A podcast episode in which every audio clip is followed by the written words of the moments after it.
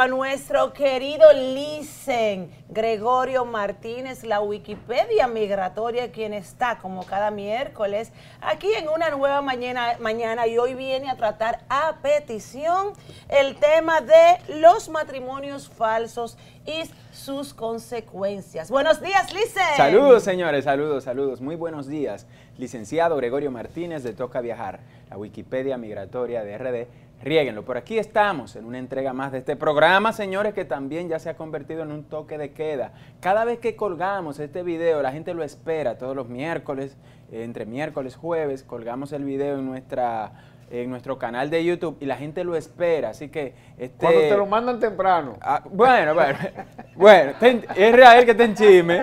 No, este es equipo Israel que está en chisme. Yo hoy no ando en chisme, yo vengo...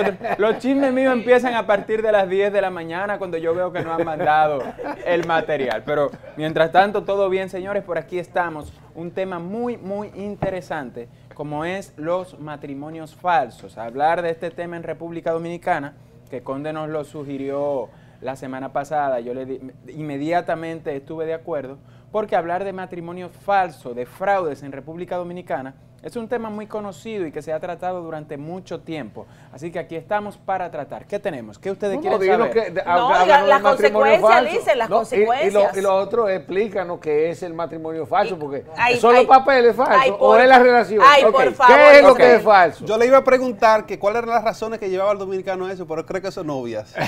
las razones. vamos a a tratar de en un comentario corto de por lo menos 45 minutos abarcar. Sí, eso de una vez. Yo en 45 minutos les explico todo, tranquilo. Así que señores, matrimonio falso. ¿Qué se conoce como matrimonio falso en una relación para papeles en Estados Unidos? No es más que un matrimonio que no aplica el principio fundamental que debe haber en una relación, que es la buena fe. Mucha gente entiende que casarse o que un matrimonio falso, que hacer papeles, es el hecho de que te cases, te pidan y tú pagarle a una persona. No necesariamente. El matrimonio falso va desde entrar a Estados Unidos con una visa, quedarse, casarse para hacer un ajuste de estatus o, en su defecto, buscar un familiar en Estados Unidos que se case con otro familiar que está en, el extranjero, en este caso en República Dominicana, para ayudarlo. O sea, matrimonio falso, señores, no nada más es cuando tú pagas. Hay personas que dicen, llegan a nuestras oficinas y dicen, dicen, no, eso no es falso, es un matrimonio real. Lo que pasa es que ella me va a ayudar a mí. O ella es una prima, o es un familiar, o es una amiga. Pero no es falso, el matrimonio es real. Real, señores, es el matrimonio, porque inmediatamente usted se presenta en una oficialidad civil, contrae matrimonio, ya ese matrimonio es legal, es real. Ahora, ¿qué es lo que es falso y qué es lo que es fraude? Es que ese matrimonio solo se haga con el fin de obtener los papeles, con el fin de obtener un beneficio. Hay personas que incluso inician con un negocio y al final se convierten en una familia. ¿Y se enamoran? Matrimonio falso no es más que una relación que su único fin sea obtener la documentación. Es un matrimonio que no es de buena fe. ¿Y cuáles son las consecuencias de un matrimonio falso? Atiendan esto. Yo vengo criticando los matrimonios falsos y las relaciones por papeles desde hace mucho tiempo porque solo afectan a una persona. Oigan esto, señores. Solo afectan a una persona. Y si la Embajada Americana o el gobierno de los Estados Unidos a través de cualquier estamento está viendo este programa, yo les voy a dar una idea de cómo ustedes acaban con el matrimonio falso, cómo nadie se va a casar. Primero, ¿por qué existen tantos matrimonios falsos y por qué son tan alegres? ¿Y por qué la gente es tan dada a hacerla? Porque sencillamente cuando tú te casas con una ciudadana o con una residente y mañana descubren en la embajada a través de de, ciertas, de ciertos detalles que tiene la entrevista, que ese matrimonio es fraudulento, ¿a quién es el único o la única que perjudica? ¿A quién? Adivine. Al peticionario. No, al beneficiario. El peticionario sale sano. Imagínate que te casas mañana con una ciudadana o con un residente, entran a la entrevista, le hacen cuatro o cinco preguntas, el oficial determina, no, ese matrimonio no me convence, es fraudulento, negado al peticionario que ciudadano lo ponen a firmar un descargo indicando que ese matrimonio no es real. ¿Y el beneficiario qué pasa con él? O sea, el que se casó, el extranjero, muerte migratoria, señores, se llama. Fichado, más nunca en su vida consigue una visa, más nunca en su vida consigue una residencia, más nunca en su vida consigue un documento para viajar de manera legal a ese país. O sea, que no se le otorga jamás el perdón. Pero al beneficiario, al beneficiario. el peticionario sale por ahí, mañana se casa con otra y se la lleva. Ahora, ustedes quieren, embajada, gobierno de Estados Unidos, que se acabe el matrimonio falso. Pongan esta, eh, esta estrategia, pongan esta medida. Dejen esa gente tranquilo, pero y este hombre diciéndole a Pero déjalo que le dé la estrategia. Señores, las remesas de este país vienen por ahí. Dejen de estar recomendando Se le quiere boicotear el Pero ven acá. pero muchachos, este hombre. Matrimonio falso no da remesa. Tan bonita la corbata que él trajo. Y vamos a hablar de la corbata. Está, bonita, ¿verdad? Dígalo, Licen, dígalo, Licen. Ok, ¿qué yo sugiero? Que yo, contra lo, no pero ojalá no haya ni un gringo de pie a esta economista señores, pero vea, el dinero de este país está entrando por la remesa y este hombre no quiere que se vayan los dominicanos. ojalá y se case medio país. No espérate no así no no no no no se puede pero que se casen de manera legal. Legal, claro, está bien, la remesa. Pero no se ponga a recomendar eso. te, voy, te voy a dar un pellizco, Israel. el, proceso, el proceso que ellos utilizan para detectar si el matrimonio es falso o no antes de, no hay una prima por ahí haciéndole. oye, oye, no lo Porque este hombre. No, oiga que yo voy a ir para Listen, dé el, el consejo a la, a la, embajada, por favor. El maestro ya me hizo una pregunta. no, te, no, te voy a decir otra cosa. No te van a dejar entrar al estudio aquí estos tigres, hoy, para que tú te claro. O sea, te decía que la estrategia, el método de investigación que aplica el consulado para enterarse si es falso o no el matrimonio, ¿cuáles son las estrategias? Hay varios. Pero el principal, señores, el principal preguntas en la entrevista. Miren, una entrevista consular es un proceso tan incisivo, es un proceso tan eh, eh, estricto, que aún tú casado con tres hijos, con una relación de 20 años con una persona, señores, la gente entra temblando, así es. Pero hay personas con tres muchachos que tienen 20 años de casado legalmente, que de repente un hermano pidió a ese, a, ese esposo y luego él pidió a su esposa y entran a la entrevista y le preguntan, ¿qué desayunaron esta mañana? Y la gente dice, pan con café, cuando comieron un buffet. Imagínate cuando tú llegas a esa entrevista con un matrimonio falso. Entonces, la primera, la primera estrategia que utiliza la embajada para detectar matrimonio falso, la entrevista. La entrevista en sí es la herramienta fundamental en donde salen. Yo, le recomendaría a, la gente que practique bien lo que. Sí, nosotros en la oficina tenemos. Acuérdense mirar el color de la ropa interior, porque hasta el color de los Claro, todo eso. Oye, qué belleza. Nosotros en la, en la oficina tenemos un, un método que se llama pre-entrevista, a través de la cual detectamos muchos errores. No lo tenemos disponible para matrimonio falso, pero sí para relaciones reales.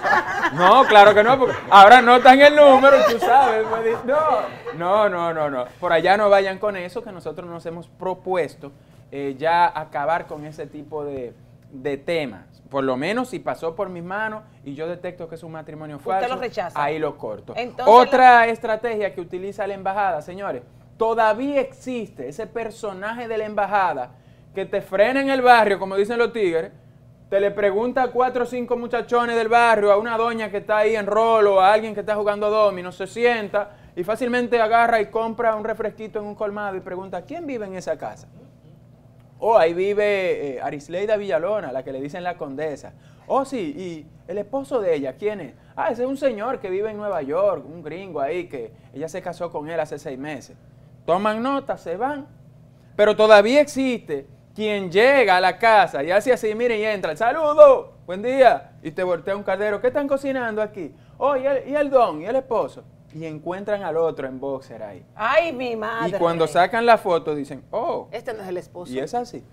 O sea, todavía existe, señor, esa figura de que la embajada envía investigadores a la zona para detectar matrimonio falso. Y eso sucede siempre y ha sucedido. Así que inmediatamente usted vaya a la entrevista, cuando viene a ver, ya usted está investigado por ahí. Y por eso es que digo, y voy, ahora sí, contrario al, a, a lo que Israel quiere, que me coartó yo, le voy a dar a la embajada un consejo para acabar con las relaciones falsas. ¿Cuál? Si una persona se casa por negocio y usted detecta en la entrevista que es un matrimonio falso y el peticionario es un residente, inmediatamente que cuando salga de ahí no tenga residencia. Hágale así, mire, pum, y como ustedes no hacen a nosotros con las visas cuando cometemos un error, háganle así, pa, residencia muerta. Esa persona inmediatamente salió de ahí, va a regar la voz. Fulano, recoge, espérate, no haga eso. ¿Y cómo se castiga al ciudadano cuando comete ese? El ciudadano se supone que la ley establece, establece la ley de inmigración, que si un ciudadano se casa por negocio, lleva una multa de 250 mil dólares. Ah, y si es dentro de los Estados Unidos, prisión hasta por cinco años. ¿Por qué? Porque usted está haciendo una práctica que se llama, señores, trata de personas, no trata de blanca, eso lo quitaron, ya no se, ya no se utiliza el término trata de blanca. Trata de personas. Usted está haciendo. ¿Por qué? Porque usted está cargando a una persona, a un país, de manera ilegal alegando un motivo que no existe. Entonces, si ellos empezaran a implementar la ley y cuando detectan un matrimonio falso, inmediatamente aplican eso que establece la ley de la multa de 250 mil dólares y que le pongan un impedimento para regresar a su país y que esa persona tenga que venderlo todo, hipotecar la casa, vender el carro, vender la empresa, la voz se va a regar. Pero ¿qué es lo que se riega ahora mismo la voz? Oiga lo que se riega la voz. Mañana, Dios no lo quiera, yo me caso con alguien para ayudarle a hacer los papeles. Eh, llegamos a la embajada, nos detectan fraude, a mí me ponen a firmar, a ella la despachan, mañana yo me divorcio, pasado mañana, entiéndase en cuatro o cinco años, me caso con, con una esposa real o con alguien otra vez por negocio y en este caso ya tengo la experiencia, voy a la entrevista, salgo airoso, y nada, me dan Y él tiene en su bolsillo alrededor de 20 mil dólares. Listen. En lo que se ablanda lo vive, Me escribe una amiga mía que por favor atienda su historia, que tiene miles de preguntas para usted. Oh, wow. Sí, pero hay una cosa, antes de pasar con eso, de, eh, eh, primero díganos en qué estamos con la categoría. Y segundo, ¿qué es lo que debe hacer el país? Porque los norteamericanos no tienen las cuatro esquinas. Estamos en tres. Estamos en categoría Bajamos tres. a tres por, lo menos, estamos Bajamos a tres. Mientras tanto, señores, nos vamos a mantener ahí por unos días. ¿Por, qué? Porque esta categoría no solamente tiene que ver con COVID, esta categoría tiene que ver con todo. Si usted la lee en CDC, o sea, en los Centros para el Control de, Enfermedades, te va a decir tres por COVID. Pero si usted la lee en el Departamento de Estado, en Travel State, en las recomendaciones para, viajeras, para viajeros, te va a decir tres por múltiples razones. Y una de esas razones es la delincuencia. Incluso el Departamento de Estado le sugiere a sus ciudadanos que cuando viajen a República Dominicana no exhiban riqueza, no exhiban prosperidad, no exhiban bienes, lujos, un buen celular, una buena cadena, una buena cámara. Y por eso nos mantenemos en tres, no solamente por el tema COVID, sino también por el tema corrupción, por el tema eh, inseguridad, por el tema insalubridad y así sucesivamente. Pero mientras tanto estamos en tres y ahora mismo no, no llama mucho la, atención estar en tres porque el mundo está en crisis. Así que nos mantenemos ahí tranquilos. En la región, ¿con qué otros países nos comparamos? Muchos, muchos. La mayoría de los países en la región estamos en tres ahora mismo. Muy pocos países, creo que solo un país en la región, creo que es, creo que es un país de Sudamérica, no recuerdo bien, pero solo un país está en dos. Todos los demás nos mantenemos entre tres, cuatro y así sucesivamente. Por suerte ya estamos en tres y, reina ahora mismo un clima de estabilidad. ¿Qué le recomendamos al gobierno de tu parte que eres de viajar? ¿Qué podemos hacer nosotros para que podamos bajar de ese número? ¿Cómo podemos mejorar la, la de Dominicana para Estados Unidos? Y de manera específica al hombre de la capa, el ministro de Turismo, a David Collado, dígaselo. Para que bajemos de tres, eh, bueno, señores, ya es un tema complejo porque hay que implementar muchos sectores. Lo primero es la inseguridad. Yo creo que si nosotros bajamos el tema de inseguridad, que acaben los atracos, que una persona pueda salir con un celular en la mano y no le quiten su vida por un celular, por ahí más o menos vamos a, tomar un buen rumbo, porque el tema de inseguridad es lo que nos mantiene ahora mismo en el 3. Ya no es el tema COVID, El tema COVID ya no es lo que nos mantiene en el 3, ahora es un complemento de todo. Y ustedes saben, aquí ya ustedes hicieron ahorita mismo un gran, un gran comentario muy interesante, de muchos factores que afectan la vida nacional. Todos esos factores, uno por uno, que no solamente tiene que ver con la inseguridad, también nos mantienen en el 3. Así que yo no, no soy muy de dar eh, opiniones ni consejos al gobierno, pero por lo menos enfocarse en la seguridad. Los estadounidenses son muy, muy quisquillosos con eso. Un país inseguro, un país que el gobierno americano no te va a recomendar viajar. Lisa, lamentablemente estos dos caballeros le boicotearon a usted poder responder a ese público que estaba esperando y que le envió todas sus preguntas a la historia. No, pero mañana tiene que venir, necesitamos que venga dos mañana. horas en una nueva Pero hay, hay mañana. una pregunta, hay una pregunta que no me puedo ir To- así en to- dos segundos. ¿Cuál? Adelante, adelante. Eh, la pregunta de Gabriela, ¿cuál era? que si una persona va a renovar, vi- le toca renovar y tiene un familiar que se fue legal pero se quedó en Estados Unidos al momento de la cita, le afecta eso, ese familiar que se fue legal y se Que visa si- de paseo. ¿eh? Ok, que si una persona va a renovar visa y un familiar se quedó en Estados Unidos, si le afecta. La respuesta es, depende qué familiar sea. Si es un hijo, si es su esposa y usted lo pone en el formulario, yo no le voy a decir que le van a negar la renovación, pero eso le va a garantizar en un 90% que le pidan entrevista. Cuando una persona está renovando y le piden entrevista, eso es un indicio de que algo no anda bien. Así que sí, sí le puede afectar si es un familiar directo, si es un familiar de la casa, un hijo, su esposa. Ahora ya si es un hermano, su mamá, no creo que le afecte mucho porque usted no controla esas cosas. Pero un hijo, su esposa, sí usted lo controla.